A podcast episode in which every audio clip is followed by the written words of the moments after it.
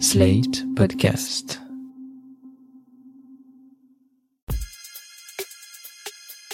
Salut chers auditeurs, salut chères auditrices, bienvenue dans Sans Algo, le podcast qui vous en fait découvrir d'autres. Je suis Mathilde Mélin, journaliste pour Slate.fr et amatrice d'histoires farfelues, surtout quand elles sont bien racontées.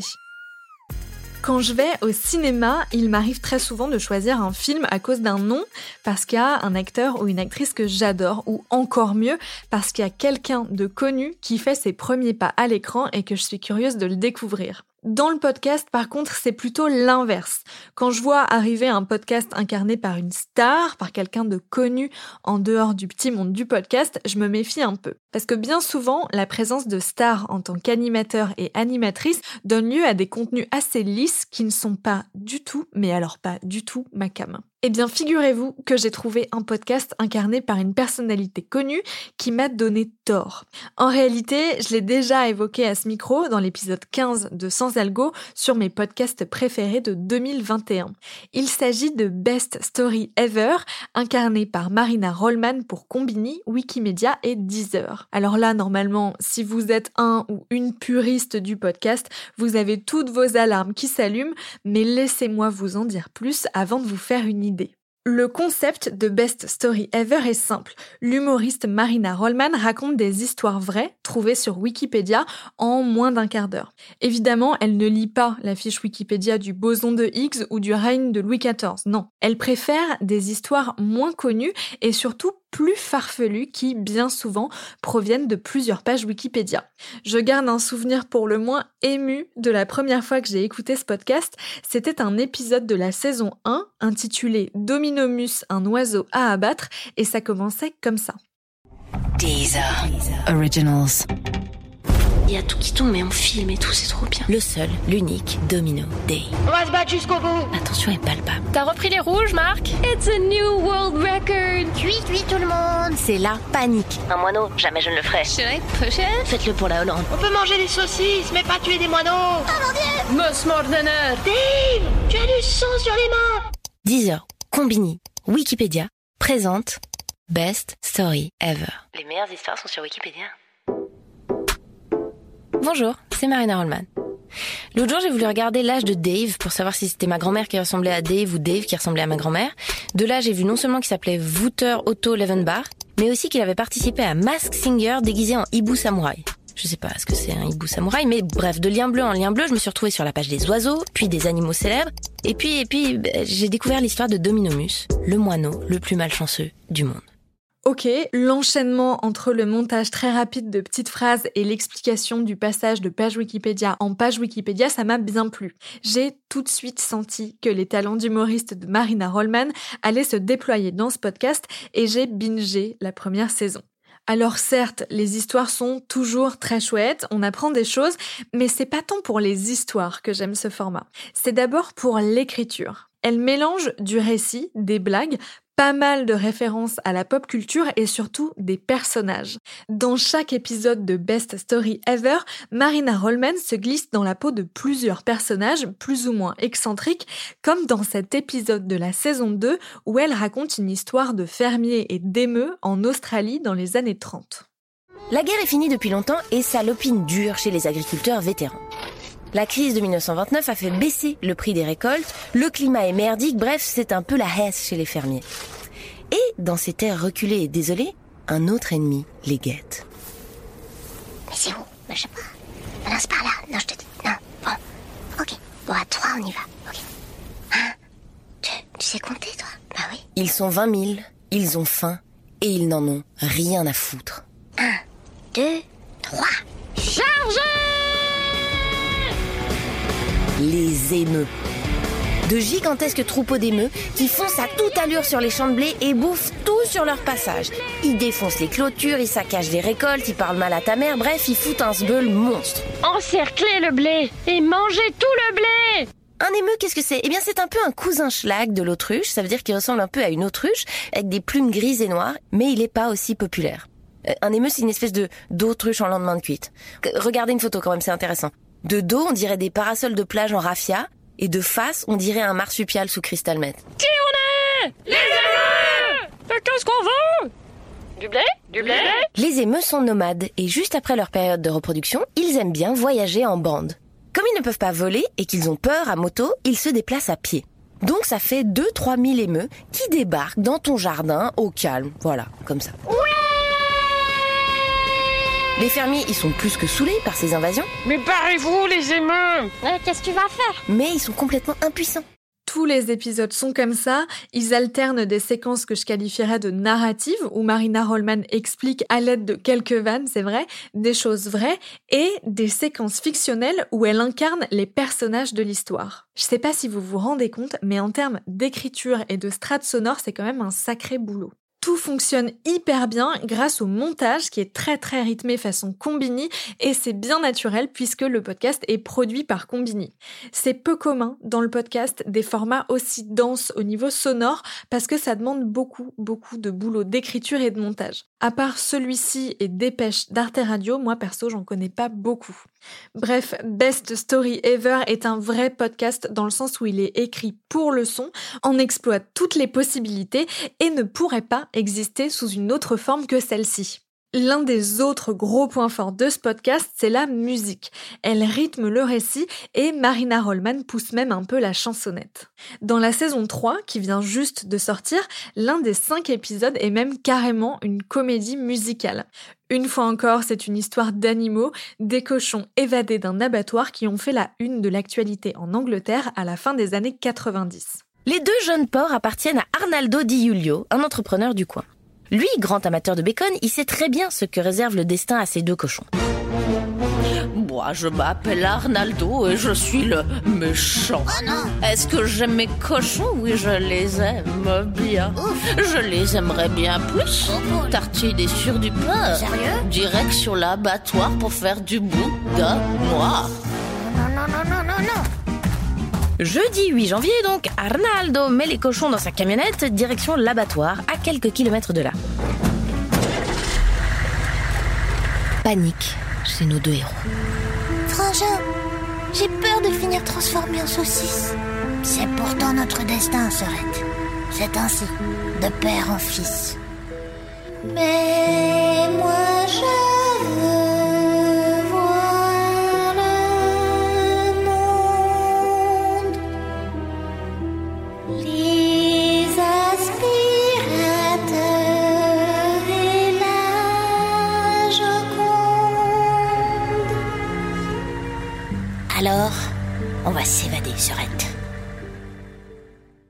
Autant vous le dire, jusqu'ici, mon épisode préféré était celui des émeux de la saison 2, mais il vient d'être détrôné par la comédie musicale porcine et de loin. Je vous conseille aussi très vivement le premier épisode de la saison 3, Liaison dangereuse chez les pirates, qui est vraiment, vraiment très chouette. Bref, Best Story Ever, c'est drôle, c'est rythmé, on apprend des choses. J'ai voulu savoir quelle était l'implication de Marina Rollman dans ce podcast produit par Combini en association avec Wikimedia et diffusé en exclusivité sur Deezer. Je l'ai donc invitée au micro de Sans Algo. Bonjour Marina Rollman. Bonjour. Comment en êtes-vous venue à travailler sur le podcast Best Story Ever? Eh ben en fait, euh, j'avais fait plusieurs petits projets avec Combini et ils m'ont contacté avec cette euh, idée. Et généralement, c'est des trucs que tu fais pour l'argent ou parce que tu te dis que c'est un peu nécessaire professionnellement. Et en fait, il se trouve que par hasard, ils ont vraiment tapé sur l'idée juste qui parle complètement à mon cœur. C'est que c'est rarement des projets passion, tu vois, quand il y a, une, un studio ou, une boîte de com, machin, qui, qui vient vers toi avec un projet, généralement, c'est. euh, bon, voilà, tu fais le choix de le faire de manière un peu rationnelle, quoi. Et là, il se trouve qu'en fait, c'est véritablement ma passion à la base de me perdre sur Wikipédia. J'adore ça, je passe ma vie à tomber dans des espèces de, de rabbit hole fous et après, j'envoie des screenshots à des amis, enfin voilà. Et donc, euh, voilà, ils ont parlé à mon cœur, donc j'ai dit, euh, je vais le faire gratuitement. Ils m'ont dit, mais vraiment, on veut te payer. Je dis, bon, d'accord, ok, très bien, si vous insistez. Et, et voilà, donc en fait, eux sont venus avec. Cette idée-là, qui est donc un partenariat entre Combini, Deezer et Wikimedia, donc euh, la fondation qui gère euh, Wikipédia. Et, euh, et voilà, et donc en fait, moi, le but, c'est juste que parfois je suggère un peu des histoires, mais c'est surtout que je vienne interpréter des textes sur des articles qui me passionnent et, ensuite que je vienne rajouter des blagues. Donc c'est vraiment, ça, n'est que du plaisir et de la passion. Quand on vous a appelé pour travailler sur ce projet, ça a été quoi les étapes suivantes? Vous disiez que vous interprétiez les textes et que vous rajoutiez des blagues. Ça veut dire que c'est pas vous qui les C'est pas moi qui écrivez? les écris, c'est euh, à la tête de ça, il y a plusieurs contributeurs, mais à la tête de ça, il y a euh, un homme extrêmement doué qui travaille chez Combini qui s'appelle Raphaël Camoun. Euh, et parfois, il est aidé par d'autres. Et en fait, euh, l'idée à chaque saison, c'est un peu de se pitcher des sujets. Donc, c'est beaucoup Raphaël qui va les dégoter, mais d'autres aussi, c'est un peu participatif. Et après, lui, il fait le tri. Ils choisissent, euh, plutôt, je crois, avec une équipe de rédaction chez Combini, euh, les 6, 7, 8, peu importe le nombre d'épisodes qui vont faire la saison. Et ensuite, euh, il les rédige. Si moi j'ai des trucs à dire, je peux, mais en fait, ce qui se passe, c'est que quand on est en enregistrement, j'ai déjà eu le texte, etc. Et le but, c'est là-dessus de jazzer, de faire des impros, de rajouter des blagues, de partir sur des tangentes, de faire des euh, espèces d'apartés comme ça, des digressions. Et, euh, et moi, je suis vraiment là. C'est assez confortable parce que d'habitude, moi, je suis vraiment auteur, j'écris beaucoup, en quantité, je veux dire, depuis des années. Et c'est assez marrant d'être dans une logique d'interprétation où j'ai pas le poids de rendre du texte, mais où en revanche, je peux le faire sans aucune contrainte. C'est-à-dire qu'en fait, une fois que je suis en cabine, si je, produis du contenu qui est chouette, bah, c'est super, on le garde. Sinon, bah, c'est- le, comment qu'on dit, le bêtisier, quoi. Et en fait, ce qui est marrant, c'est que donc le setup, c'est qu'en fait, on est dans une salle d'enregistrement, un studio. Euh, moi, je suis dans une petite, euh, dans un petit aquarium en verre et je vois les autres, mais j'ai pas leur son. Eux ont le mien. Et le but, c'est que je les fasse assez rire pour que je les vois physiquement. Je vois les manifestations, je vois les épaules qui sautent ou des gens qui tombent d'une chaise ou un truc. Euh, parce que voilà, moi, je suis toute seule et c'est hyper rigolo. En fait, moi qui ai l'habitude, de- à la base, moi, je suis humoriste, euh, je fais du stand-up, je fais de la scène. C'est assez marrant de de fonctionner complètement différemment. C'est-à-dire de pas être devant un public, de pas avoir le côté un peu tétanisant de la salle, du noir, etc. Mais d'avoir euh, six heures une matinée pour jazzer sur des conneries. Et en fait, 9 fois sur 10, c'est pas marrant. Puis tout à coup, il y a un moment de fulgurance où j'invente une chanson sur euh, pourquoi est-ce que c'est difficile de faire ses lacets. Et donc après, euh, Robin Ricciello et euh, d'autres, ils, ils ont un gros travail de montage. Puis euh, Dabiège, c'est un, podcast assez cartoonesque qui est rigolo pour ça et qui, moi, beaucoup de retours qu'on me fait, c'est qu'on peut l'é- l'écouter à tout âge et qu'il y a pas mal de gens qui écoutent avec leurs gamins. Tout à coup, je pas, ils font un trajet en voiture, puis ils ont genre leur gamin de 8 ans, leur gamin de 12 ans et eux-mêmes qui en ont genre 40. Et tout le monde rigole pas forcément aux mêmes endroits parce que le contenu est intéressant, il y a des vannes, il y a des trucs un peu vulgaires, c'est marrant pour les adultes, machin. Et puis après, il y a une, sous-couche hyper euh, dessin animé, quoi, avec beaucoup de, bruit, d'effets sonores, de trucs un peu déconnants et tout. Et euh, donc voilà, c'était un projet collaboratif euh, très joli. Du coup, quand on vous envoie euh, le texte, il y a quoi? Il y a la moitié de ce qu'on entend vraiment dans le podcast? Ça représente combien l'improvisation dans ce qu'on entend nous auditeurs? C'est alors là j'aurais un peu du mal à le déterminer comme ça. En revanche, euh, le texte c'est vraiment tout le squelette euh, didactique et d'information. C'est la structure du podcast, c'est cette histoire qu'on raconte de A à Z. Donc ça, Raphaël il doit bien le structurer, raconter une histoire en entier, etc. Là-dedans il ajoute déjà des blagues, ça c'est super. Et après, je dirais en moyenne peut-être 15% de de déconnes, de petits méta-commentaires sur le bidule. euh, euh, d'impro de voix débile, euh, de petits trucs comme ça. Mais oui, je dirais qu'en moyenne, c'est 15%. Je pense qu'il y a des épisodes où en fait j'ai fait beaucoup plus parce qu'on a méga déconné, et puis il y en a d'autres où en fait le texte était très bien, puis parfois, comme il y a beaucoup d'informations quand même à faire passer, le but c'est quand même qu'on ait réussi à tirer un fil et une histoire de A à Z. Donc parfois, tu peux pas rajouter des fioritures si l'histoire est déjà un peu complexe en elle-même, il y a beaucoup de noms propres et de dates, etc. Euh, faut quand même se tenir un peu à ce que au texte qui sont produits. Et une des méthodes que vous avez pour euh, nous faire suivre euh, l'histoire, c'est d'incarner des personnages qu'on retrouve à différents moments de l'histoire. Comment on trouve le ton juste pour euh, un émeu, des cochons et des femmes pirates? Mais à nouveau, ça c'est hyper rigolo parce qu'en fait on les fait sur le moment. Et donc moi je suis dans cette cabine et je dis genre bon alors là c'est une taupe. Est-ce que, est-ce que ce serait ça la voix d'une taupe? Ou est-ce que ce serait ça la voix d'une taupe? Ou est-ce que ce serait ça la voix d'une taupe Et au bout d'un moment il me dit genre ah celle-là elle est bien. Et puis après je jazz un peu là-dessus. Moi j'adore faire des petites voix, des accents, des trucs débiles. Et euh, donc voilà, donc j'invente un peu des petites conneries et quand je vois que ça les fait marrer, on dit ok alors euh, là pour le coup la taupe elle va avoir cette voix dans cet épisode. Et après, comme les enregistrements ils prennent longtemps, euh, déjà c'est des grosses sessions, mais après on y revient parfois quelques semaines, quelques mois plus tard pour aller re- faire des, des petits bouts de retake. Je leur demande de me faire réécouter le personnage que j'ai fait parce que je, je retiens pas forcément la voix de l'adjudant-chef australien que je fais il y a trois mois, je sais plus exactement qui c'est, donc je me fais écouter et je dis ah oui, C'est comme ça alors. ok, d'accord, je, la refais comme ça. Mais euh, euh, c'est vraiment de l'expérimentation. Et puis quand ça les fait rigoler, ben, c'est bon signe. Et est-ce qu'il y a des personnages que vous avez préférés incarner à d'autres? J'aime bien. En fait, en général, faire parler les animaux, c'est quand même toujours rigolo. Euh, les trucs d'accent, ça me fait toujours marrer.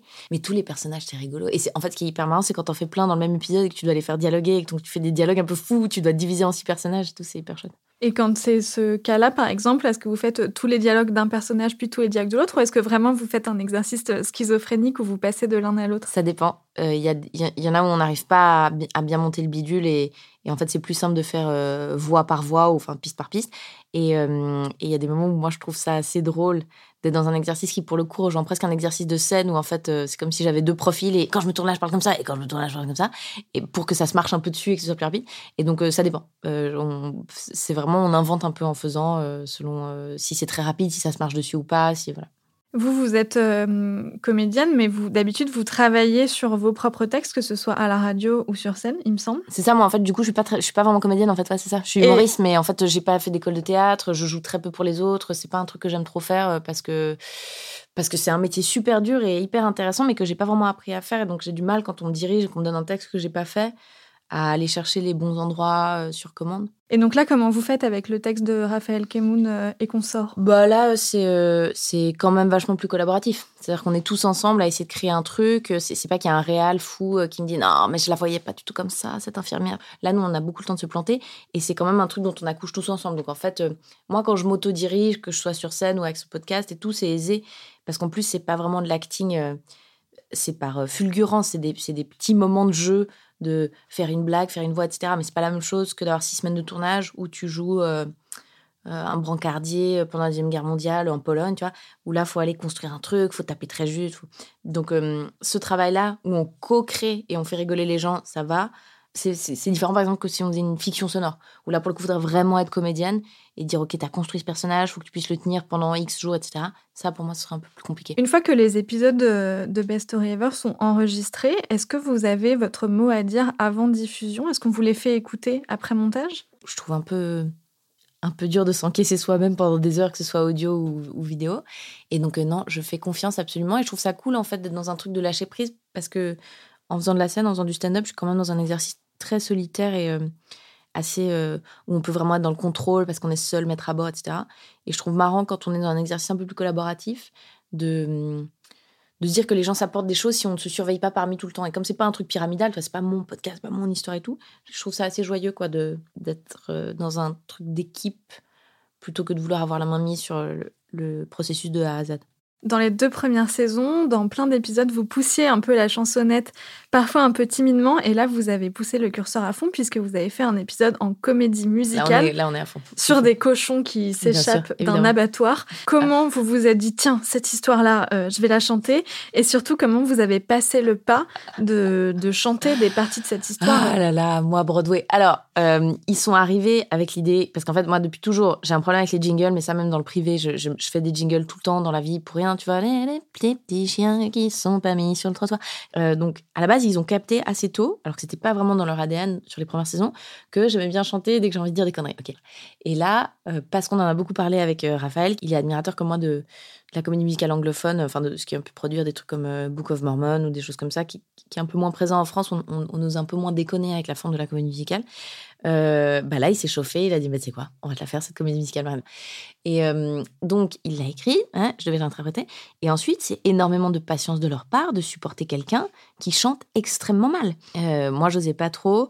C'est hyper insécurisant de chanter quand on n'a pas l'habitude, quand on s'entend dans le casque, euh, quand on chante pas juste. Étonnamment, tout se débloque à partir du moment où ce n'est plus ta voix. Si tu fais un accent, si tu imites quelqu'un, si tu le fais dans une autre langue, tout se détend vachement.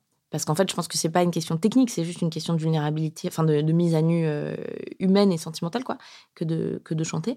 Et euh, voilà, ça m'a donné envie de faire des cours de chant, ça m'a conforté dans l'idée qu'il y a vraiment des trucs drôles à faire en comédie musicale. Et, euh, et c'est les, les retours que j'ai beaucoup là depuis que c'est sorti. C'est non seulement c'est cool, on peut l'écouter toute la famille, mais surtout tout le monde me dit genre, en fait, il faut sortir ces sons immédiatement sur Deezer. En fait, il y a une compile géniale à faire, je suis assez d'accord. Ils ont fait des bangers. Et, et voilà, je, suis très contente. J'espère que les gens vont swinguer. Après, j'ai beaucoup de mal à me réécouter. T'imagines déjà que si j'aime pas trop me regarder sur scène ou m'écouter un podcast, t'écouter chanter alors que tu sais que tu chantes pas bien, bon, ça, c'est des parties que je vais skipper. Mais je suis très heureuse si, euh, ça fait danser les gens. Peut-être cet été, on peut imaginer, c'est la saison des mariages qui arrive bientôt. Peut-être peut des gens vont, vont, vont ouvrir la danse des mariés euh, sur mes chansons. Je, voilà, on ne peut que rêver, on ne peut que rêver. Et est-ce qu'il y aura une saison 4 à Best Story Ever? En tout cas, est-ce que vous en auriez envie? Eh ben, je sais pas trop. euh, Je pense qu'il y a encore des trucs à faire. Mais après, c'est ouais, c'est vraiment une question de. Faut que ça reste, je crois, amusant et que ça devienne pas trop un boulot, trop carré. euh. Et puis après, je sais pas, on peut se poser la question de est-ce qu'une saison 4 ou alors est-ce qu'une forme un peu différente ou alors est-ce que. Voilà, euh, on tâtonne un peu, mais là, c'est pas la. Vu que celle-ci vient de sortir, c'est pas la priorité, puis que moi, j'ai beaucoup de boulot à côté. Mais euh, en tout cas, j'adore cette équipe et je trouve le concept très drôle, donc je suis sûre qu'il y aura ça ou peut-être une autre forme, mais qu'il y a encore des trucs à aller exploiter euh, là-dedans. ouais. Merci beaucoup, Marina Rollman. Merci à vous. J'espère que ça vous a donné envie d'écouter Best Story Ever. C'est un podcast produit par Combini pour 10 heures. Il est donc disponible uniquement sur cette plateforme. Il faut avoir un compte, mais pas forcément payer d'abonnement. Vous aurez juste de la pub entre les épisodes. Merci d'avoir écouté cet épisode de Sans Algo. Abonnez-vous, mettez-nous des étoiles sur votre plateforme d'écoute et envoyez-nous vos remarques et questions par mail. Et surtout, partagez les épisodes à vos proches en galère de bons podcasts à écouter. Ils devraient normalement trouver leur bonheur. Je vous donne rendez-vous la semaine prochaine pour d'autres recommandations garanties 100% sans algo. Sans Algo est un podcast de Mathilde Mélin, produit et réalisé par Slide.fr sous la direction de Christophe Caron et de Benjamin Septem-Ours. Merci à Benjamin Septem-Ours pour l'enregistrement, à Mona Delahaye pour le montage et à Victor Benamou pour le mixage.